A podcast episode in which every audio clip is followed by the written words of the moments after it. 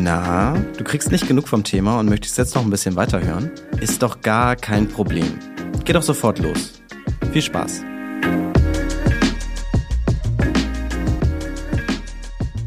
Hi Katrin. Hallo Jared. ja, wir sind jetzt hier gerade in einem Café und wir haben uns eben schon sehr, sehr gut unterhalten und dann dachte ich mir, kann ich auch gleich auf Aufnahme drücken. Damit die anderen auch ein bisschen was davon haben, genau. Genau, richtig. Kann ich ja einmal kurz erzählen. Ich habe dich in einer Dokumentation von Arte gesehen. Das war sehr, sehr interessant. Da ging es um Frugalismus und äh, allgemein das Thema finanzielle Freiheit. Mhm. Und da warst du Teil davon. Aber ich denke mal, das haben jetzt vielleicht nicht alle gesehen. Ich fand es wirklich sehr interessant. Die äh, Dokumentation habe ich nochmal in den Show Notes verlinkt. Das kann sich dann jeder gerne nochmal angucken. Aber kannst du nochmal kurz deinen Werdegang einmal kurz beschreiben, wer du bist und genau, was du mhm. vor allem in der Dokumentation, welche Rolle du eingenommen hast? Ja, genau. Also vielleicht ganz gut, das auch gleich klarzustellen, weil die Dokumentation tatsächlich sich ganz stark um das Thema Frugalismus drehte und ich bin halt kein Frugalist, um das, also je nachdem, was man dann auch tatsächlich selber darunter versteht. Aber ich bin drin gewesen, weil ich halt mit 49 aus meinem Job ausgestiegen bin in einem größeren Konzern um einfach nochmal zu gucken, welche Projekte ich noch machen kann, andere. Und das ging eben nur, weil ich halt zum einen vorher zusammen mit meinem Mann, äh, wir uns eben darum bemüht haben, uns letztlich eine Altersvorsorge aufzubauen. Also wir haben beide im Bereich Werbung, Media, Agenturen gearbeitet, wo man doch den Eindruck hatte, als wir damals angefangen haben, dass das halt schwierig sein wird mit 50 plus, da einfach in einer Angestelltenposition weiter zu sein. Und wir wollten dann einfach eine Basis haben, um zu sagen, okay, dann kommen wir auch zurecht, wenn wir halt dann nur noch freiberufliche Aufträge irgendwo machen können. Also das war mal so ganz grundsätzliche Grundlage, eigentlich eher ein Vermögensaufbau und langfristiger. Und dann habe ich halt, als ich bei dem Unternehmen, wo ich zu dem Zeitpunkt gearbeitet habe, einfach so ein paar Restrukturierungen ergeben haben und ich das Gefühl hatte, irgendwie passt das jetzt nicht mehr so richtig. Und sich das so ein bisschen abzeichnete, angefangen mir halt einen großen Haufen Geld zusammenzusparen, nochmal komplett. Also groß ist natürlich immer relativ, aber so, dass ich dachte, gut, damit kann ich auf jeden Fall jetzt mal ein Jahr überbrücken mindestens, um eben mir dann einen neuen Job zu suchen. Und was tatsächlich passiert ist, ist, dass es im Grunde letztlich besser gelaufen ist mit den Einnahmen, die ich eben aus den Rücklagen, die wir da gebildet hatten, plus eben diesem Haufen Geld hatte und tatsächlich gar nicht mehr angefangen habe, angestellt zu arbeiten.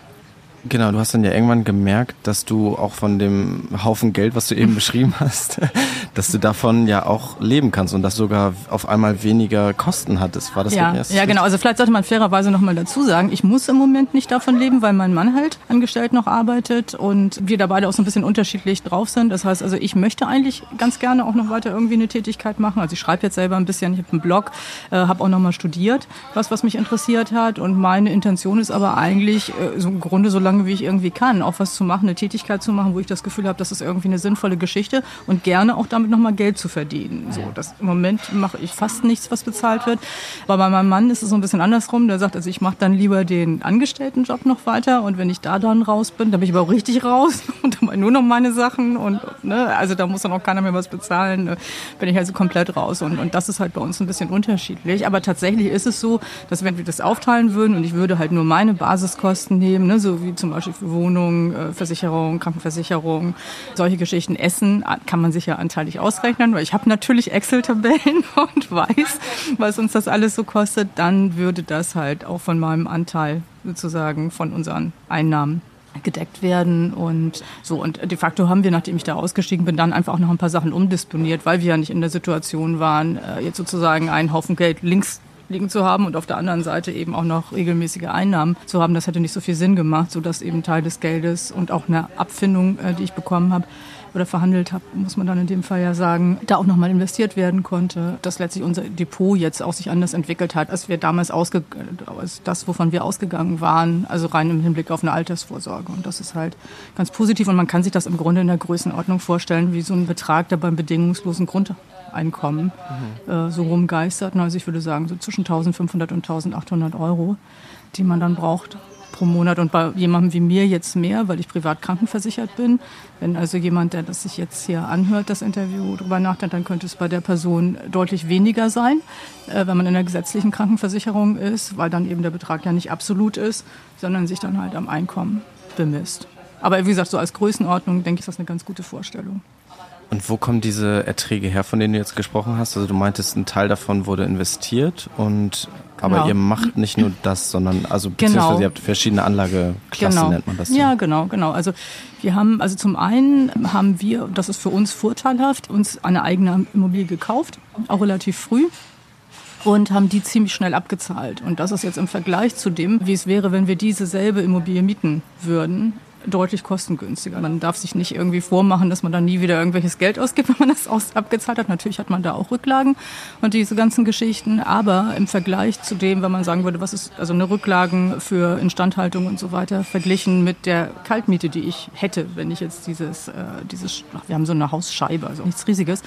Aber wenn man das mieten würde, dann würden wir eben deutlich, deutlich besser aussehen. Und das Mietete müsste man aus dem Brutto, ja letztlich netto übrig haben. So, und das ist halt ein Vorteil. Das ist in gewisser Weise sogar ein Steuervorteil auch. Und da ist zum Glück in Deutschland irgendwie noch niemand drauf gekommen, das zu besteuern. In der Schweiz wird das, glaube ich, besteuert. Aber es ist also insofern ist das halt eine Einnahme, die wir nicht haben müssen. Und dann haben wir eben Einnahmen, die reinfließen sozusagen. Und zwar haben wir vier Wohnungen die wir vermieten. Und die erste, da, die sind wir da auch im Grunde zufällig geraten, weil wir ursprünglich eben eine Wohnung gekauft hatten, auch eine relativ kleine für deutsche Verhältnisse, als unser Sohn geboren ist und wir zusammengezogen sind. Die sind zweieinhalb Zimmer, irgendwie 63 Quadratmeter. Also darüber würden viele heute wahrscheinlich gar nicht nachdenken. Aber ich habe halt vorher in Paris gearbeitet. Da das, wäre das eine Luxus. Größe gewesen für drei Leute. Und das hilft dann natürlich auch, also irgendwo mit einer etwas anderen Perspektive auf die Dinge raufzugucken. Das war dann sozusagen die erste Wohnung, die wir dann vermietet haben. Und dann haben wir noch drei andere Wohnungen gekauft nach und nach und vermieten die auch und haben auch dann relativ schnell getilgt, was eben viele auch nicht machen in dem Modell. Also wir haben zwar hoch finanziert, aber eben auch schnell getilgt an der Stelle. So, und insofern gibt es halt Mieteinnahmen. Ne? Daraus muss man natürlich auch wieder Rückstellungen bilden, aber das zusammen mit Ausschüttungen aus einzelnen Aktien und aus, also die Dividenden und dann eben Ausschüttungen aus ETFs, ist im Grunde das Gros dessen, was reinkommt. Wir machen ein bisschen Beratung, gerade für jemanden auch im, im, Bereich, wo jemand eben sozusagen seine persönlichen Finanzen einfach mal aufstellen will, also ein bisschen strategischer. Und das ist letztlich ein Beratungsprojekt. So ab und zu verkaufen wir irgendwelche Clients so wie andere das halt auch machen. So und so läppern sich die Einnahmen dann zusammen.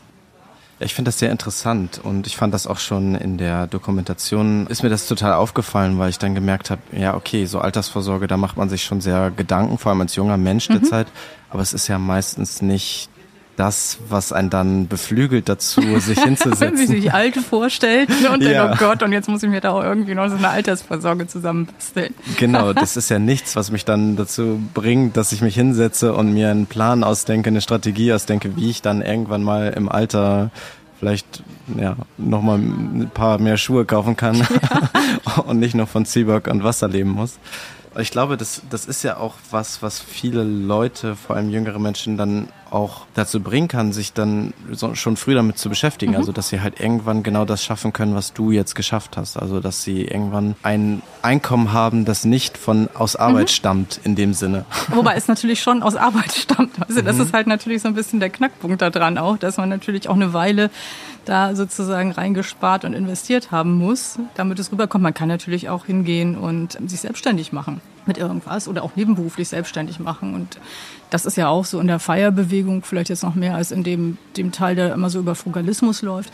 Ist das Was mein ist das, Feierbewegung? Fire ist Financial Independence, Retire Early. Und das ist im Grunde, also nach meinem Verständnis ist das eigentlich das Modell auch für die Frugalisten. Also so kommt es mir immer vor, weil äh, da eben auch eigentlich immer Bezug genommen wird auf den Pete Adony, der Mr. Money Mustache, der halt sehr bekannt ist und der eben auch so, ein, so einen Lebensstil propagiert, der eben also ne, nicht sinnloser Konsum ist. Und wenn ich halt gut verdiene, das ist halt sowieso natürlich dann immer die Voraussetzung, um oder gut genug verdienen, um was beiseite legen zu können, dass man das halt tatsächlich auch tut und es dann investiert und zwar eben in der Regel bei dem Modell geht es eben bei den meisten weniger darum, jetzt zum Beispiel Immobilien zu kaufen, sondern ganz häufig einfach um ETF-Investitionen, sehr breit, sehr ähm, sicher dann, was das angeht, letztlich auch auf langfristige Sicht. Und genau, das ist da eigentlich dann so der Hintergrund. Und das Ganze läuft ja dann meistens unter dem Banner der finanziellen Freiheit mhm. im Alter. Würdest du dich als frei bezeichnen heute oder was bedeutet frei und beziehungsweise unabhängig eigentlich für dich? Genau, du sagst schon unabhängig, ne? weil ich selber präferiere durchaus diesen wenn überhaupt, dann den Begriff der Unabhängigkeit. Und das wäre dann für mich was, wo ich sagen würde, das macht mich eben also unabhängig genug, um nicht genau nur eine Option zu haben. Und das kann halt auch schon viel früher, also dieses Gesamt unabhängig sein sicherlich nicht, aber eine gewisse finanzielle Unabhängigkeit, das kann aus meiner Sicht eben viel früher anfangen. Nämlich wenn ich zum Beispiel geschafft habe, mir so viel Geld zurückzulegen und das auch jetzt mal total losgelöst von irgendeinem Investment, dass wenn jetzt meine Waschmaschine kaputt geht, ich nicht da sitze und sage, shit, jetzt muss ich irgendwie jetzt der, bei uns ist es nicht ganz so schlimm bis jetzt, was die Kreditkartenschulden angeht, aber auch eine Vorstellung, ich müsste dann halt an meine Kreditkarte gehen. Vielleicht habe ich eine Kreditkarte, die nicht immer zum Ende des Monats abbezahlt wird und ich sitze plötzlich da und aus meinen 400 Euro werden dann über die Zeit, wo ich es dann hinkriege, das abzuzahlen, eben mal deutlich mehr. Und da ist es natürlich nicht nur ein deutlich unabhängigeres Gefühl. Ich bin letztlich auch unabhängiger von zum Beispiel solchen Anbietern oder solchen Tools, wenn ich das halt schaffe, mir erst was sozusagen ein Polster zu schaffen, auf das ich dann zurückgreifen kann. Also so, wie gesagt, als ganz allerersten Schritt. Ne? Und, und das kannst du ja dann über die Zeit sozusagen fortsetzen. Also wir haben das ja gar nicht, also da wir eben über unsere, eher über unsere vielleicht noch nicht mal so totale Altersvorsorge, aber eher so eine gewisse Absicherung gegen nicht mehr angestellt sein können, sozusagen anspart haben, war das insofern okay, als wir uns auch nicht als total alt und tattrig gesehen haben, sondern es hat ja auch Spaß gebracht, sich da so Gedanken zu machen und zu sagen, ist ja eigentlich ganz nett auch. Vielleicht arbeitet man dann auch nicht mehr ganz so viel oder eben sucht sich die Projekte aus, so, ne? Also so kann man sich das ja dann auch vorstellen. Aber eben auch auf dem Weg dahin. Also wenn wir mit 20 auf die Idee gekommen wären und de facto habe ich, glaube ich, mit also eigentlich wirklich erst mit Mitte 35 unsere Finanzen mal so richtig geordnet. Und da hatten wir dann auch schon schlimme Produkte wie Kapitallebensversicherung und so solche Sachen, was man halt dann so hat. Aber wenn, wenn wir da, wie gesagt, mit 20 schon überhaupt diese Idee kennengelernt hätten und damit zu tun gehabt hätten, dann hätten wir vielleicht auch gesagt, oh, mit 30, so als unser Sohn geboren ist, wir nehmen uns zwei Jahre Auszeit und gehen auch irgendwo hin, gucken uns mal alle zusammen mit dem Baby Australien an oder was auch immer. Ne? Also als, als er geboren ist, da gab es noch gar keine Elternzeit. Also es gab irgendwas gab es, glaube ich, aber er ist halt auch in Frankreich geboren und ich habe auch diese Mutterschaftszeit praktisch nicht genommen. Und das war auch völlig okay so. Das haben wir uns auch so ausgesucht, wie wir das gemacht haben. Wir haben stattdessen unser Kind mit in die Agentur genommen. Das war also auch in Ordnung. Aber man hat auch da dann zum Beispiel eine Möglichkeit zu sagen, okay, das ist eben was, wo man halt vorher schon drüber nachgedacht hat, dass das einfach mal eine Zeit sein kann. Oder eben auch ganz banal, einfach wenn irgendwas ist, kann ja auch sein, einem Elternteil geht es schlecht. Das habe ich jetzt auch, auch gerade in dieser Feierbewegung öfter gehört von Leuten, die gesagt haben, das ist so cool.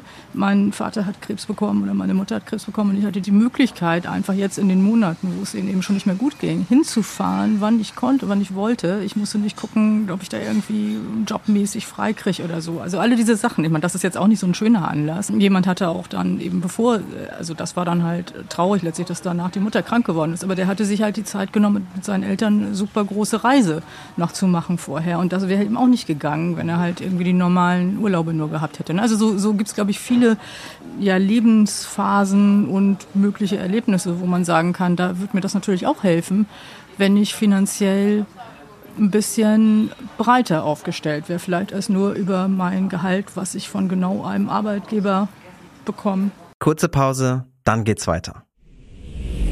Scalable Capital ist Sponsor dieser und aller weiteren Folgen von Expedition Investment. Jetzt habe ich zusammen mit meinem Kollegen David mein allererstes Depot eröffnet und festgestellt, Okay, so schwierig war das eigentlich gar nicht. Du willst auch endlich eigenständig fürs Alter vorsorgen oder effektiv deine Finanzen managen? Dann wartet Scalable mit Top-Konditionen für alle Neukunden mit dem Prime Plus Broker. Die erhalten nämlich bei der Depotbank Baderbank vier Monate lang vier Prozent Zinsen auf Guthaben bis zu einer Million Euro. Klingt gut? Mehr zu den Konditionen erfährst du unter scalable.capital slash Zinsen. Das ist scalable mit C.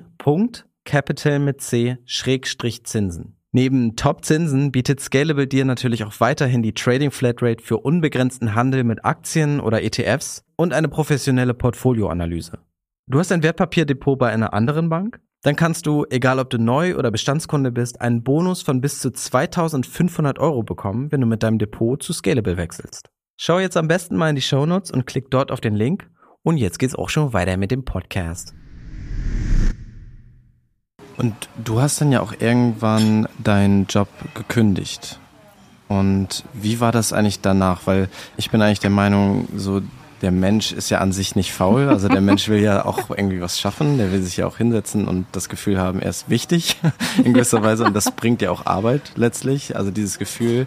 Das heißt, Wie war das dann für dich? Also hast du, hat dich diese Zeit danach warst du dann entspannter hat, oder hat dich das einfach genervt und du wolltest wieder loslegen? Amy? Nicht so völlig falsch eingeschätzt, aber ähm, das war insofern total interessant. Also man muss vielleicht dazu sagen, ich habe da zu dem Zeitpunkt, glaube ich, sechs Jahre lang im Konzern gearbeitet, wo mein Job in Köln war und wir aber weiter in Hamburg gewohnt haben. Und ich bin halt die ganze Zeit hin und her gependelt und ich habe auch während ich das gemacht habe nicht das Gefühl gehabt, dass mich das irgendwie zu doll anstrengt und mir hat der Job Spaß gebracht.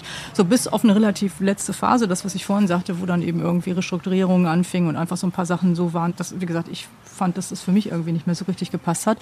Und ich glaube aber, dass ich deutlich mehr kaputt war, körperlich auch, als ich selber gedacht habe. Und das ist eigentlich das, was passiert ist. Also ich habe aufgehört, war dann auch eine Zeit lang freigestellt und habe, also ich kann mich da auch noch sehr gut dran erinnern und dachte, eigentlich ist das jetzt cool. Fährst nach Hause von Köln und das ist jetzt das letzte Mal, dass ich da längst war und dann mache ich irgendwie, ruhe ich mich ein bisschen aus am Wochenende und danach ist ja dann eigentlich Topo.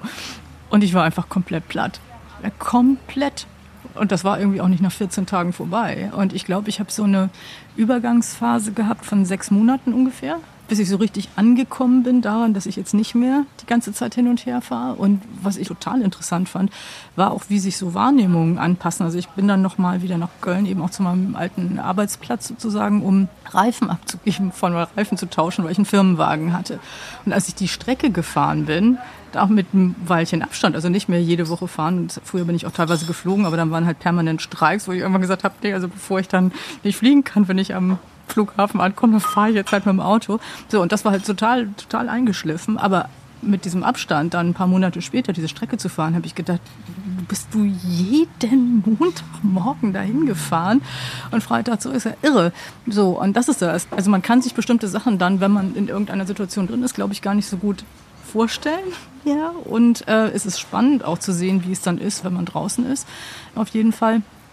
So, aber wie gesagt, für mich war das eher dieses Runterkommen und dann im Rückblick ist es natürlich jetzt anders, als es war, als ich in der Situation war, weil ich ja nicht davon ausgegangen bin, dass ich jetzt gar nicht mehr irgendwo angestellt arbeite, sondern ich bin ja mit meiner Idee reingegangen, dass ich jetzt mal gucke, in welche Richtung ich vielleicht gehen kann. Also ich hätte es interessant gefunden, auch einen Quereinstieg in was anderes zu machen und habe mich dann ja auch äh, arbeitslos gemeldet und so und habe dann aber festgestellt, und das ist vielleicht auch ein ganz interessantes Learning, auch so für andere, ich habe nichts gefunden, was wirklich passte oder wo ich dann auch richtig Lust drauf hatte.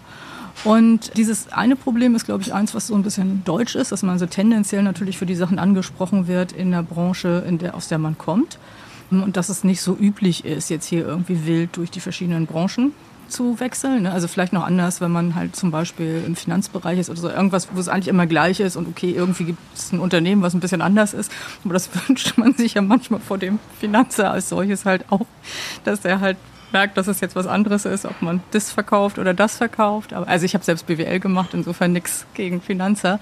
Aber wenn man jetzt im speziellen Bereich, im Medienbereich und ziemlich speziellen Werbebereich ist, dann ist das halt schon so ein ziemlich klares Umfeld, ne? also mit unterschiedlichen Playern und so. Und es ist eben auch so, dass wenn man erstmal in einer bestimmten Führungsposition ist, dass es nicht wirklich üblich ist, dass einem dann Jobs angeboten werden, mehrere Ebenen drunter.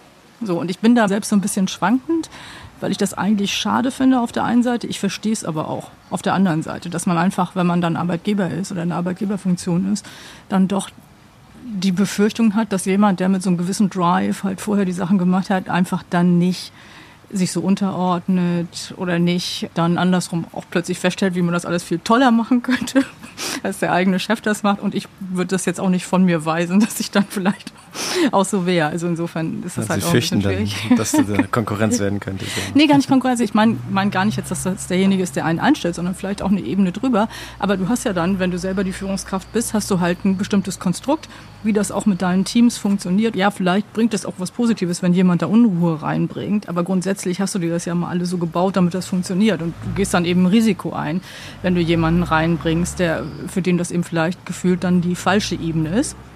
Und ich kenne auch jemanden, die, das ist allerdings auch wieder jemand aus England, die hat eben so ein Downsizing gemacht, das hat gut funktioniert. Aber wie gesagt, mein Eindruck war, das ist halt nicht so üblich. Und ich habe dann halt festgestellt, für die Jobs, wo ich so im ersten Moment dachte, das wäre vielleicht ganz interessant oder auch wo ein Headhunter anspricht, ist halt, wenn man so lange dabei ist, wie ich das war, also ich war da ungefähr gut 20 Jahre in der Branche, dann kann man sehr schnell erkennen, wo die Knackpunkte von den Jobs sind. Und natürlich kommt auch nicht jemand mit einem Headhunter, um dir jetzt irgendwie einen Job anzubieten, der halt super easy ist und es gibt überhaupt keine Probleme.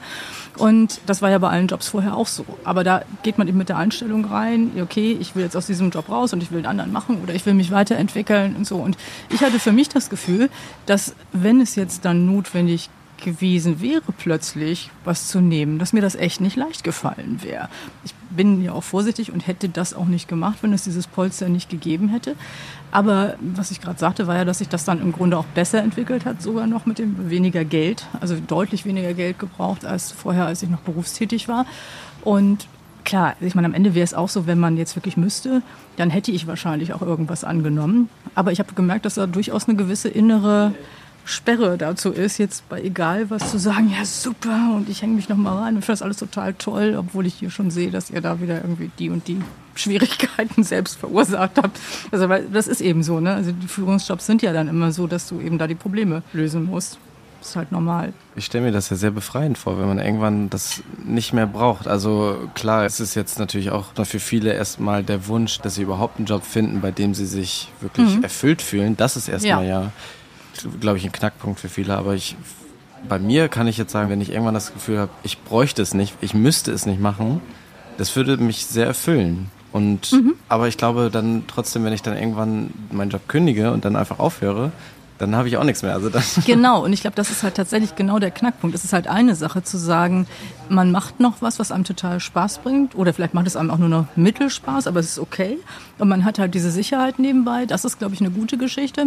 Äh, bei mir war das jetzt letztlich auch gut, weil ich auch noch mal was machen konnte, was ich eben gerne machen wollte. Und ich hatte halt also einen Grund, auch, warum ich auch fand, dass es irgendwie wahrscheinlich gut wäre für mich, aufzuhören und eben nochmal was anderes zu machen, war einfach, dass ich gemerkt habe, ich habe überhaupt keine Zeit mehr für meine Interessen, die ich sonst noch habe. Und mir fehlte so eine Balance. Also ich, wie gesagt, interessiere mich für, auch für Kunst, für Literatur, für viele Sachen und das fand einfach nicht mehr statt. So und das und Freunde treffen, also so, ging eben auch nicht. Also wenn du, na, also alleine dieses, man ist halt dann nur am Wochenende da, wir haben ein Kind, wir müssen irgendwie einkaufen, solche Sachen machen, das ist halt, das ist halt dann schwierig an der Stelle und äh, das ist, glaube ich, wichtig, dass man diese Balance behält. Und ich würde auch grundsätzlich sagen, vielleicht ist das dann auch ein Luxus, aber ich glaube, man kann halt auch selber versuchen, an einem Job Spaß zu haben. Also aus meiner Sicht ist die größte Schwierigkeit, wenn man halt raus ist, dann zu sagen, woran hätte ich denn Spaß, da kann ich mir einreden oder auch nicht. Aber wenn man überhaupt mal einen Job hat oder irgendwas, wo man sagt, in die und die Richtung, das könnte spannend sein, ich fange jetzt hier einfach mal an. Also mir hat es immer total Spaß gebracht. Ich habe überhaupt keinen geradlinigen Weg. Ich habe nach dem Abi erst eine Ausbildung als Verkäuferin gemacht in der Parfümerie, weil ich keine Lust hatte zu studieren, obwohl ich ein ziemlich gutes Abi gemacht habe. Und das war halt echt schräg für alle, aber war also an sich toll. Aber mir ist dann aufgefallen, natürlich, nach einem Jahr, dass es irgendwie mir doch fehlte, noch ein bisschen weiterzugehen und ein paar Sachen zu machen. Habe dann halt noch studiert, aber habe da eben auch mehrere Sachen angefangen, bis ich dann letztlich bei BWL gelandet bin. Und dann eben auch für so heutige Verhältnisse eben relativ spät angefangen zu arbeiten, ich glaube mit 28 im Trainee dann so eingestiegen und das war alles nicht so geplant und nicht so, oh ja, das ist jetzt der perfekte Job und dann mache ich dieses Assessment Center, sondern ihr rein und dann irgendwie ausprobieren und wenn man dann halt versucht, ja, was ist interessant zu finden, was man macht und sich dann auch entsprechend reinhängt. Also zumindest meine Erfahrung, dass dann in der Regel das eben auch ganz gut laufen kann mit einer Weiterentwicklung und mit mehr Projektverantwortung bekommen und so weiter. Was immer schwierig ist, ist, glaube ich, wenn man halt in gewisser Weise davor sitzt und denkt, so, das muss jetzt perfekt sein für die nächsten 30 Jahre und bevor ich das nicht gefunden habe, mag ich mich eigentlich nicht entscheiden und ich mag mich nicht richtig reinhängen. Also ich sage das so, weil mir das jetzt bei mir selber auffällt, auch natürlich jetzt irgendwie dann 30 Jahre später oder 20 Jahre später, wo ich sage, ich entscheide mich jetzt ja auch, oder ich gehe jetzt ja auch nicht irgendwo rein und sage, ja, dann mache ich das halt einfach mal. Und wenn das halt dann nicht hinhaut, dann eben nicht. Ist egal. Also ich bin jetzt auch wählerisch, aber ich glaube, es ist halt wahrscheinlich geschickter, dann wählerisch zu sein, wenn du halt eine gewisse Basis hast. Und je älter man wird, wird man wahrscheinlich auch ein bisschen mehr so. Und dann zu versuchen, sich so ein bisschen Begeisterung zu erhalten, solange man etwas jünger ist. Und, und dann halt äh, zu gucken, dass man da so ein bisschen durchstartet in den Sachen, aber vielleicht mit ein bisschen mehr Plan sozusagen, als ich das jetzt gehabt hätte. Ne? Ich glaube, dass die Basis, von der du gerade gesprochen hast, die lässt sich ja vielleicht auch ein bisschen schneller aufbauen, indem man halt diesen Weg geht, den du dann irgendwann genommen hast, sozusagen. Aber kannst du das denn grundsätzlich nachvollziehen, dass vor allem ja sehr, sehr viele junge Leute gerade sich jetzt das wünschen, was du hast, also diese Freiheit zu sagen, ich wähle, wo ich hingehe. Also ich beschreite meinen Weg und lasse mich nicht von irgendwelchen Zwängen beeinflussen. Das kann man ja sowieso im Grunde. Ne? Also theoretisch, ich meine, fast alle wahrscheinlich, die hier in Deutschland sind und das jetzt hören. Ne? Also ich verstehe das schon. Es wäre halt so ein bisschen die Frage, was, was bedeutet das jetzt genau? Also ist das jemand, der das sagt, mir ist das alles zu zwanghaft, weil die Person vielleicht lieber selbstständig wäre, zum Beispiel. Also ich glaube schon, dass man so vom, vom Typ ebenso sein kann, dass man eigentlich happier damit ist, angestellt zu arbeiten, weil man das vielleicht subjektiv einfach den Eindruck hat, das ist nicht so riskant. Kann man sehr darüber streiten, ob das jetzt wirklich riskant ist oder nicht, aber man muss sich da nicht um alles drumherum kümmern, muss nicht Kunden selber finden und so. Und, und dann würde ich so denken, das ist vielleicht ein bisschen schwierig, wenn man gerade am Anfang erst ist und dann schon sagt, ich will keine Zwänge haben und so, das finde ich alles gut. Aber was bedeutet das konkret? Also bedeutet das konkret, ich finde es eigentlich total blöd, wenn ich da irgendwie am Montag in der Agentur jetzt meinetwegen um halb zehn auflaufen muss und wenn ich eben auch mal irgendwie ein bisschen länger arbeiten muss, weil ein Pitch ist, neue Geschäftsgeschichten oder so da würde ich sagen, das finde ich eigentlich schade für die Person, weil also mir ging es immer so, mich hat das überhaupt nicht gestört. Also ja, möglicherweise wurde man übelst ausgebeutet hat mir aber Spaß gebracht und hat dazu geführt, dass ich sehr schnell halt dann auch Führungsverantwortung gekriegt habe. Und das hat mir dann auch wieder Spaß gebracht. So. Und, und das ist halt vielleicht so eine andere Sichtweise. Ne? Also wie guckt man da drauf? Also warum ist das ein Zwang? Was ist daran so schlimm? Ich verstehe es aber andersrum schon, wenn man jetzt zum Beispiel jung ist und feststellt, dass man sieht das vielleicht auch bei seinen Eltern, so dieses, die Unternehmen sind eigentlich auch gar nicht loyal. Oder vielleicht hat man das selber auch schon festgestellt. Man versucht irgendwo reinzukommen, man kriegt immer nur irgendwelche blöden Praktika und Volontariate. Also so, das verstehe das schon, dass man emotional das Gefühl, dann vielleicht so als Gegending auch, nur ihr könnt mich alle mal, also ich will eigentlich hier aber auch nicht so, so zwingen.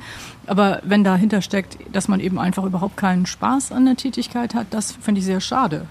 Und dafür hätte ich natürlich, kann man nicht sagen, dass man da kein Verständnis für hat, weil das ist ja dann die einzelne Person, die das so sieht, aber das fände ich sehr bedauerlich, wenn jemand an keiner Tätigkeit Spaß entwickeln kann. So. Ich glaube, da muss dann natürlich jeder seinen Weg finden. Das ist natürlich einfacher gesagt als getan, aber anders geht es ja nun mal nicht. Also da muss man sich halt irgendwie schon. Ja, und vielleicht ist das heute auch ein bisschen, also mir ist das jetzt neulich auch aufgefallen bei ein paar Sachen, also je nachdem, ne, wer hier zuhört und welches Alter das, das ist, aber bei sehr jüngeren Leuten, wo ich so das Gefühl habe, da wird so viel Druck auch gemacht von, von den Eltern möglicherweise. Ich weiß nicht, ob es dann auch in der Schule oder so nochmal so ist, wo, was ich das neulich gehört habe, so ein paar Sachen, das hat mich echt erschreckt.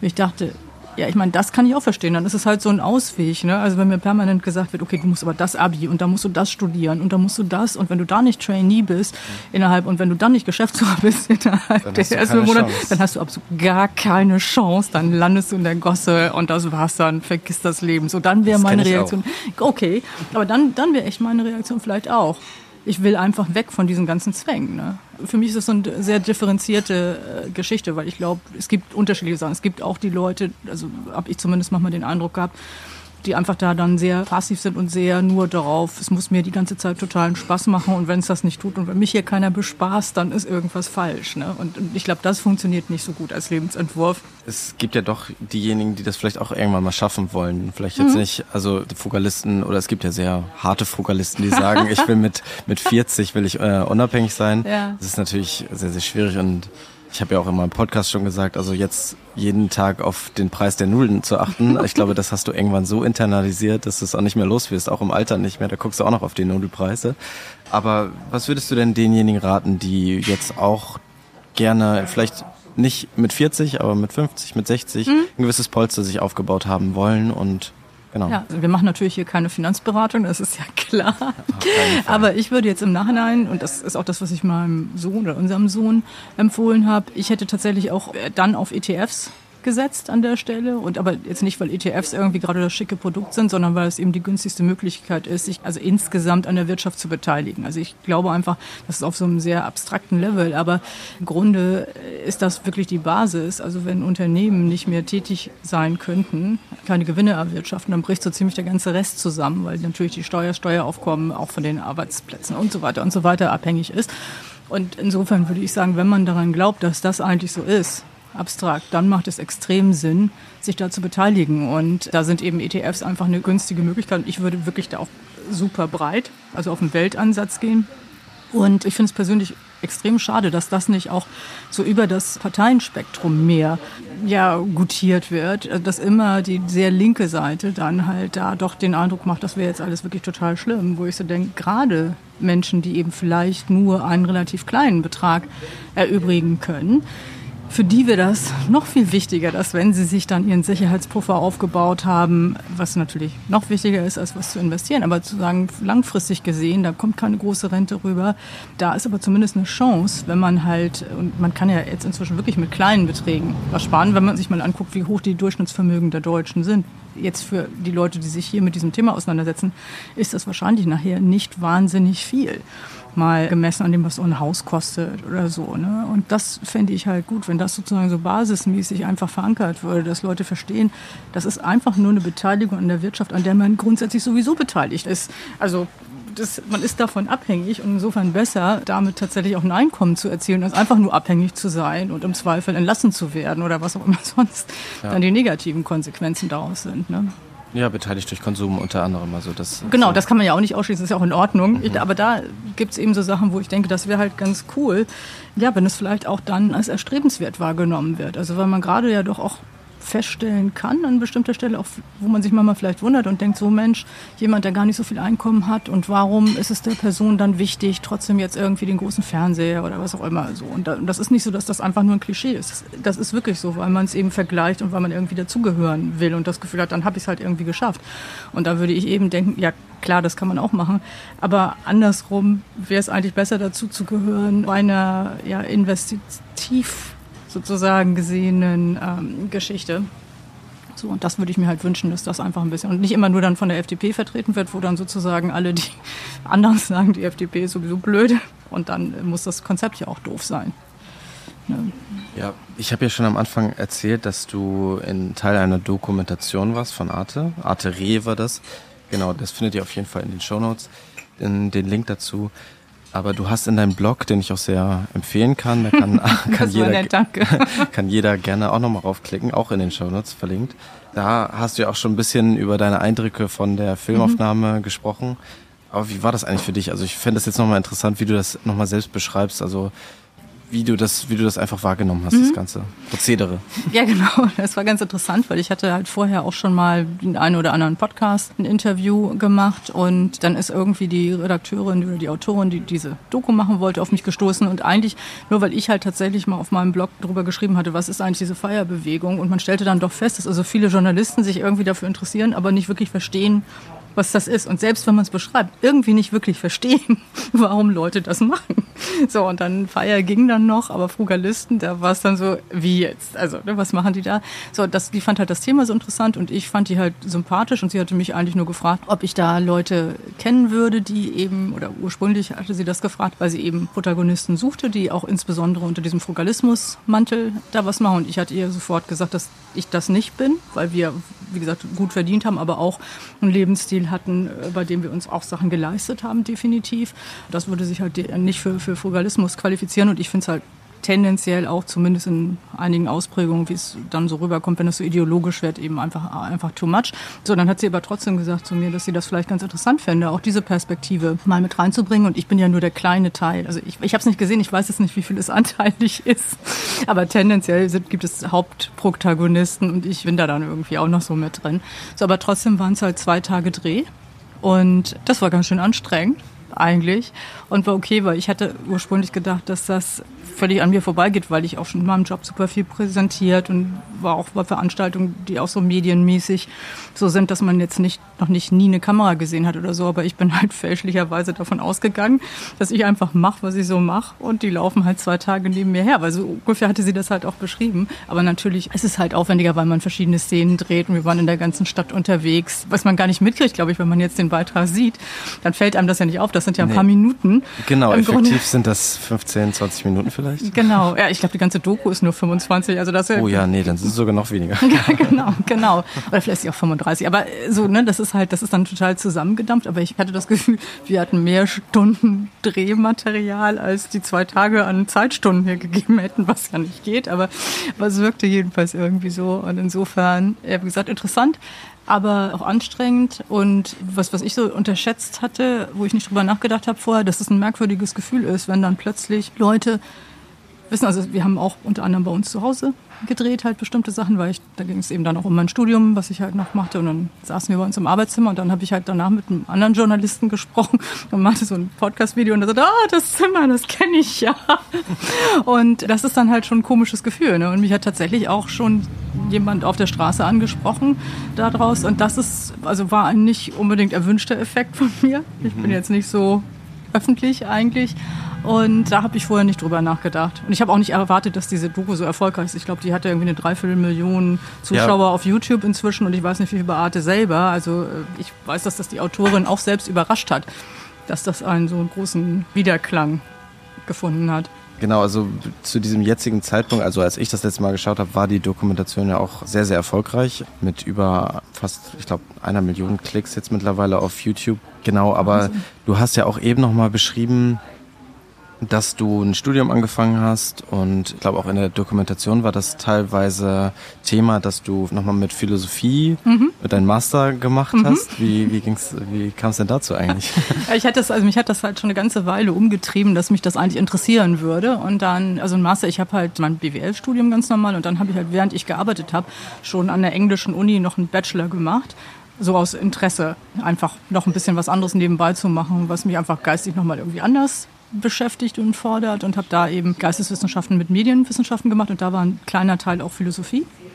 Und dann habe ich halt immer überlegt, oh, ich könnte das ja nochmal machen. Und dann müsste ich mich aber ja auch irgendwie wieder verpflichten. Es kostet auch Geld, weil das eben auch, das war jetzt eben an der englischen Uni, war dann immer so hin und her. Und da war zum Beispiel so ein Thema für mich auch wirklich, dass ich gefühlt kein eigenes Geld mehr verdiene. Also was nicht wirklich stimmt, weil auch, also wir hätten unsere Einnahmen zum großen Teil gar nicht, wenn ich mich nicht um einfach um dieses Strukturieren und so gekümmert hätte. Und ich mache ja auch letztlich, kümmere ich mich auch jetzt darum, Sachen zu verwalten und so, wo man auch sagen könnte, da wird man sonst jemand anders für bezahlen und so. Aber so von der reinen Wahrnehmung ist das für mich anders gewesen als ein Gehaltseingang auf dem Konto.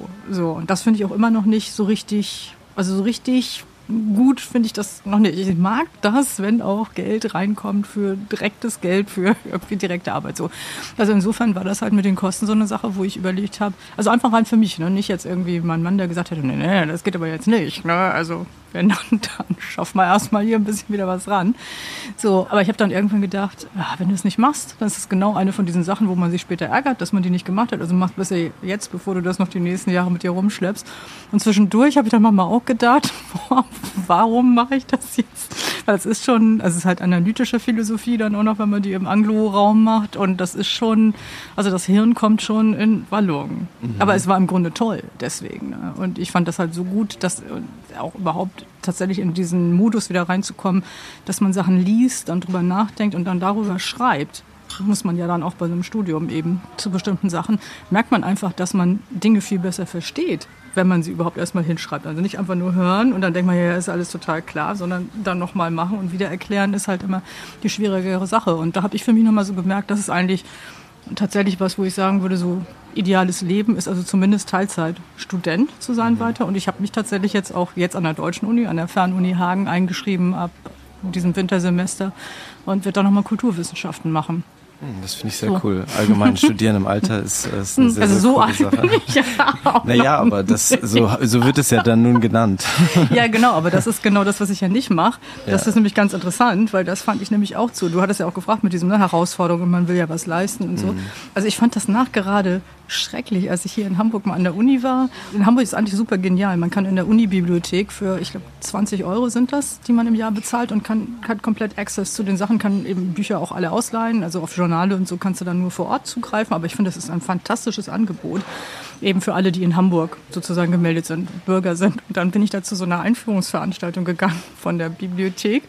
Und da war da so eine sehr resolute, auch irgendwie ältere Dame und die konnte sich aber irgendwie auch nur ältere Menschen, also älter im Sinne von 30 plus, denke ich mal, vorstellen, die dann so dieses, also nicht komisch, ist jetzt Werten von mir, aber die dieses Kontaktstudium machen, wo es eigentlich nicht so richtig zählt. So. Ja. Und so diskutierte sie dann auch die ganze Zeit darüber. Es war aber, gab noch jemand anders und mich, die eben durch, also ich habe damals noch nicht studiert wieder, aber dachte auch, wenn ich das mache, dann wird irgendwie richtig. Und da war so ein anderer Typ eben auch noch, der das auch so sah. Und das war irgendwie außerhalb ihrer Vorstellungskraft. Und ansonsten schlurften da eben alles nur so eben, dann wahrscheinlich Leute, die auch tatsächlich schon pensioniert waren, durch. Und ich fand das so schade, dass man das Gefühl hatte, irgendwie, vielleicht finden Menschen sich dann auch einfach damit ab. Dass denen dann gesagt wird, du bist jetzt alt, jetzt machst du nur noch das Kontaktstudium das war's dann. Sei froh, dass du das überhaupt darfst. Ne? So, und ich fand das halt, äh, ich finde halt Leute cool, so wie Karl Lagerfeld oder Iris Apfel, ich weiß nicht, ob du, ob du die kennst. So Leute, die, die einfach ihr Ding machen, solange es eben geht. Und nicht sich von so einer gesellschaftlichen Konzern, oh, 65, okay, Kontaktstudium, sondern einfach weitermachen. Ne? Und ich glaube, dass, also das ist ja, kann ja jeder machen, wie er will. Aber ich denke manchmal, dass das dann eben auch dieses ist, was dazu führt, dass Leute am Ende ihres Lebens dann, da gibt's ja diese, diesen Klassiker von Bonnie Wire, von dieser, dieser Hospizschwester, die eben darüber geschrieben hat, was die Leute bedauern am Ende ihres Lebens. Und ein Punkt ist immer dieses, dass man nicht so richtig man selbst gewesen ist, sondern sich dann eben danach gerettet hat, was die anderen von einem wollten. Und ich glaube, dass eben das da auch so ein bisschen reinspielt. Ne, ja, ich wollte wollte auch eigentlich nur sagen, dass ich das also super finde, sich immer mal wieder, immer wieder herauszufordern und immer wieder neue ja, Sachen das ist auch total okay.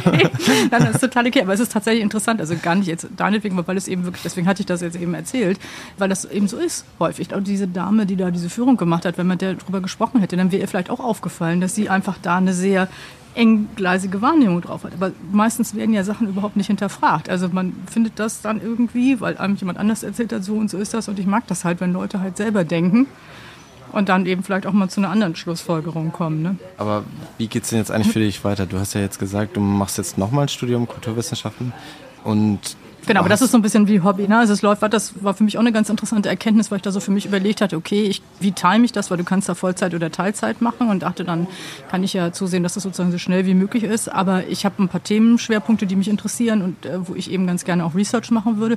Und das ist für mich jetzt eher so, dass man sagt, lass es so lange stretchen wie möglich und vielleicht dann eben noch ein Master oder irgendwas dranhängen, einfach weil mir die Sache an sich dann Spaß bringt und ich da gerne eben vielleicht ein bisschen, ja, wie gesagt, recherchieren, schreiben und so weiter möchte zu dem Thema. Also das ist so ein bisschen so Open-End und klar, dann wird man die Klausuren irgendwie mitschreiben müssen, aber das ist mir so wie so ein Hobby, ne? Oder so eine Dauersache, die ich gerne weitermachen würde. Und dann ist sozusagen der, der zweite Baustein, um das für mich so in die Balance zu bringen, ist halt tatsächlich immer noch diese Geschichte, was könnte ich noch für eine Tätigkeit machen, die auch vergütet wird was macht da Sinn, wo habe ich Lust drauf. Also wahrscheinlich wird es nichts Angestelltes sein, also das, das kann ich mir tatsächlich selber jetzt auch schwer vorstellen. Aber ich merke zum Beispiel, dass ich irgendwie so, eine, so einen Punkt habe, wo ich denke, ich könnte theoretisch sicherlich auch mit meinem Wissen, was ich jetzt über Finanzen und diese Vermögensbildung und so weiter gesammelt habe, merke ich auch in dem einen Beratungsprojekt gerade, gerade was ich mache, dass das halt eigentlich eine gute Geschichte wäre. Aber da bin ich so mental immer noch auf dem Trichter zu denken, nein, du schreibst doch einen kostenfreien Blog und das ist doch ja alles, ne, das ist ja nicht kommerziell und so weiter. Was auch nochmal eine ganz interessante Erkenntnis für einen selber ist, ob man sich da nicht, nicht selbst ein Bein stellt. Also weil man das halt so, dann hat das Gefühl hat, man vermischt da Sachen miteinander, könnte aber auch was ganz anderes sein. Aber das wäre schon so meine Zielsetzung zu sagen. Also ich würde schon noch ein Weilchen vielleicht immer was machen wollen. Wenn, sie, wenn das Beschreiben zum Beispiel ginge, ja, dann wäre das auch interessant. Ne? Aber da bin ich noch nicht ganz angekommen. Es wird dann äh, spannend bleiben. Ich denke mal, das ja. wird man dann auch auf dem Blog nochmal hören. Bestimmt. Lesen, hören, auf jeden Fall lesen können. Genau, lesen, genau. genau, dann danke ich dir auf jeden Fall für ja, deine Zeit. Gerne, gerne.